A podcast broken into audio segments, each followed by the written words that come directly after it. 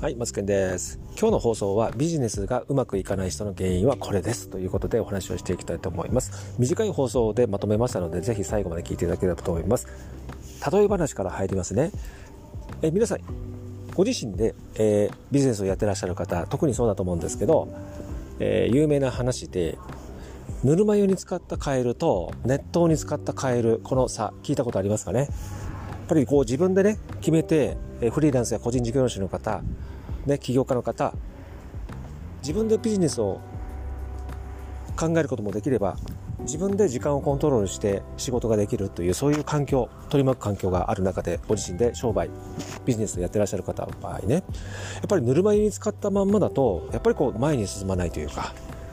やよしやろうとかっていうねそういう意気込みってぬるま湯の場合って起きないよっていうそういう話ですよねでそれをカエルに例えてるんですけどじゃあご自身がカエルでね熱湯のお湯の中に使ったとしたらどういう感情どういう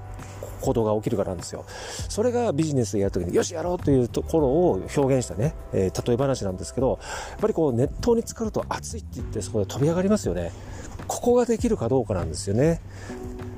やっぱりこう自分で時間コントロールできる商売、個人事業主の方とかフリーランス、起業家の方はそこら辺のところをちゃんと分かっていてやっているか、皆さんが自由な時間を、自由な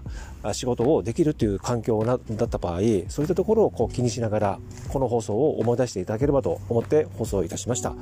はい。ということで今日はこの放送は最後にしたいと思いますので、また別のね、動画じゃなくて配信、ね、音声でまたお会いしましょう。はい。それでは、さよなら、バイバイ。